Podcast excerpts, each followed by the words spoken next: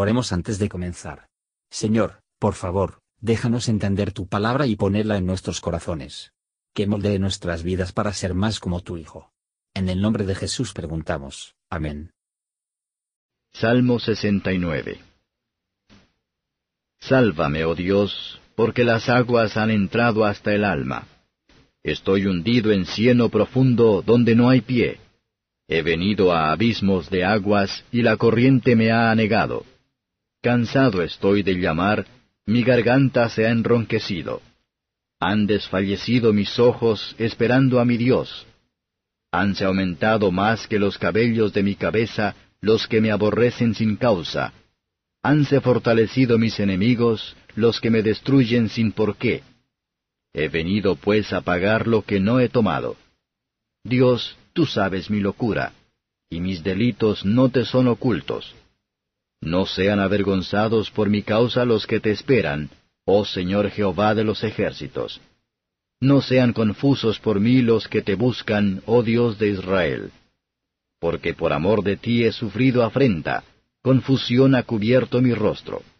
He sido extrañado de mis hermanos, y extraño a los hijos de mi madre, porque me consumió el celo de tu casa, y los denuestos de los que te vituperaban cayeron sobre mí.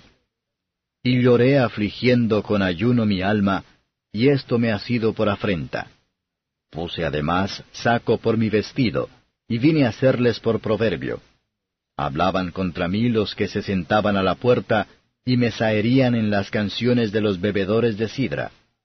Empero yo enderezaba mi oración a ti, oh Jehová, al tiempo de tu buena voluntad.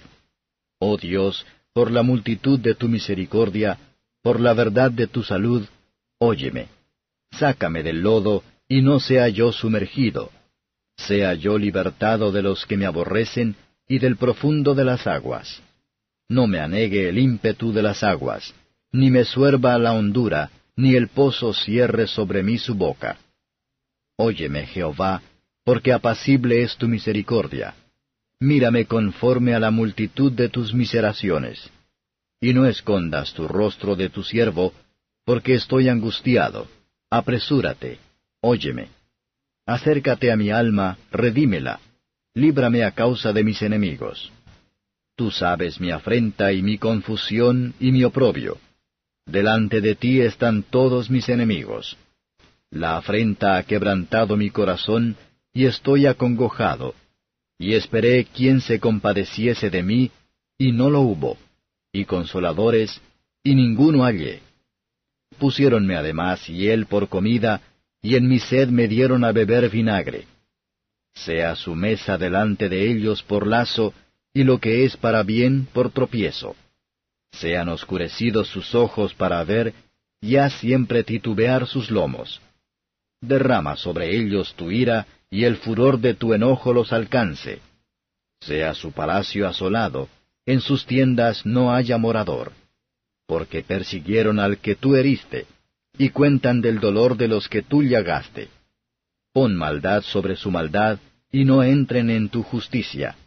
Sean raídos del libro de los vivientes, y no sean escritos con los justos. Y yo afligido y dolorido, tu salud, oh Dios, me defenderá. Alabaré yo el nombre de Dios con cántico, ensalzarélo con alabanza y agradará a Jehová más que sacrificio de buey o becerro que echa cuernos y uñas. Veránlo los humildes y se gozarán. Buscad a Dios y vivirá vuestro corazón. Porque Jehová oye a los menesterosos y no menosprecia a sus prisioneros. Alábenlo los cielos y la tierra, los mares y todo lo que se mueve en ellos.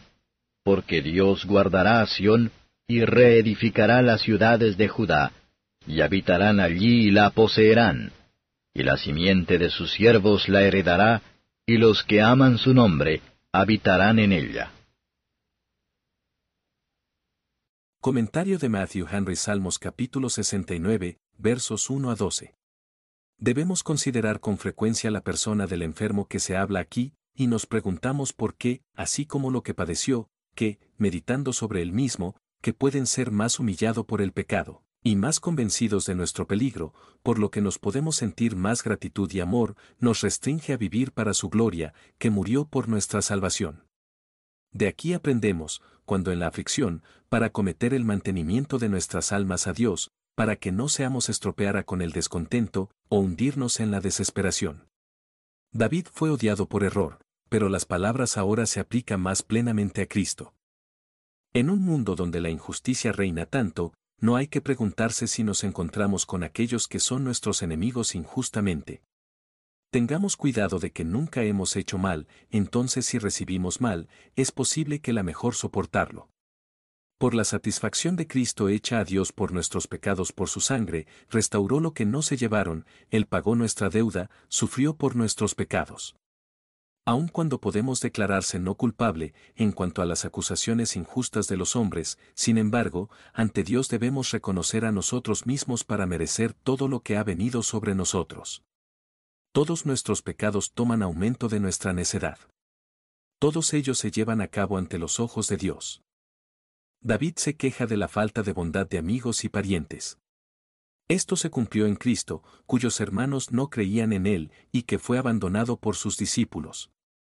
Cristo hizo satisfacción para nosotros, no solo al echar de los honores debidos a Dios, pero sometiéndose a las mayores deshonra que se pueden hacer a cualquier hombre. Necesitamos no se desanime si nuestro celo por las verdades, preceptos y adoración a Dios debe provocar a algunos y hacer que los demás se ríen de nuestra gran tristeza y falta de vida para el mundo. Versos 13 a 21. Son cuales sean profundas aguas de la aflicción o la tentación nos hundimos en, cualquiera que sea inundaciones de problemas o los hombres impíos parecen dispuestos a abrumarnos.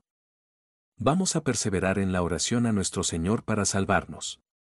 Las fichas del favor de Dios para nosotros son suficientes para mantener nuestros espíritus se hunda en los más profundos problemas exteriores. Si pensamos bien de Dios y continuamos a hacerlo bajo las más grandes dificultades, no debemos temer, sino que lo hará bien para nosotros. Y si en algún momento hemos sido llamados a sufrir el oprobio y la vergüenza, por el amor de Cristo, esto puede ser nuestro consuelo, que Él lo sabe. Lleva duro en uno que conoce el valor de un buen nombre, al ser oprimido con uno malo, pero si tenemos en cuenta lo que es un favor que es tenidos por dignos de padecer afrenta por el nombre de Jesús veremos que no hay ninguna razón por la que debería ser nos rompe el corazón.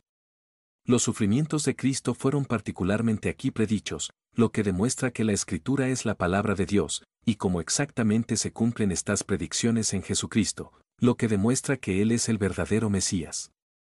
El vinagre y la hiel que le dio eran un emblema débiles de la amarga copa que bebía hasta, para que podamos beber el cáliz de la salvación.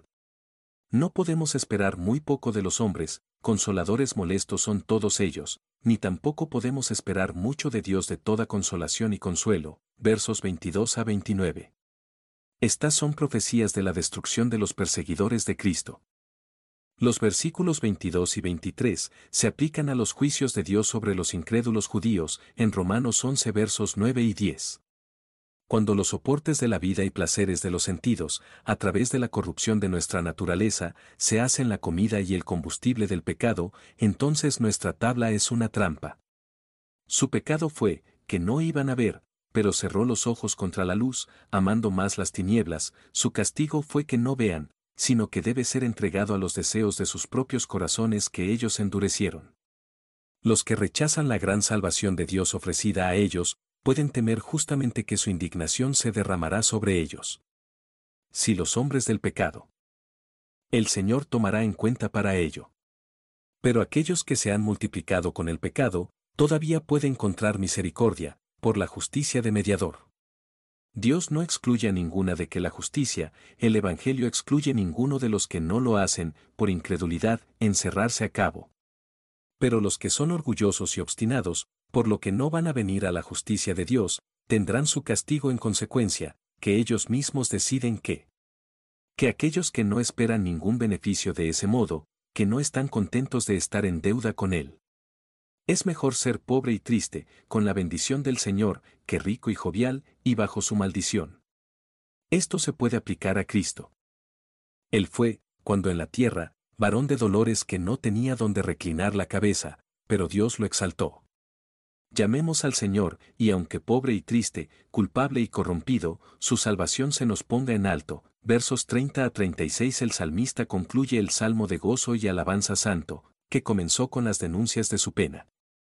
Es un gran consuelo para nosotros, que alabanzas humildes y agradecidas son más agradable a Dios que los más costosos sacrificios pomposos.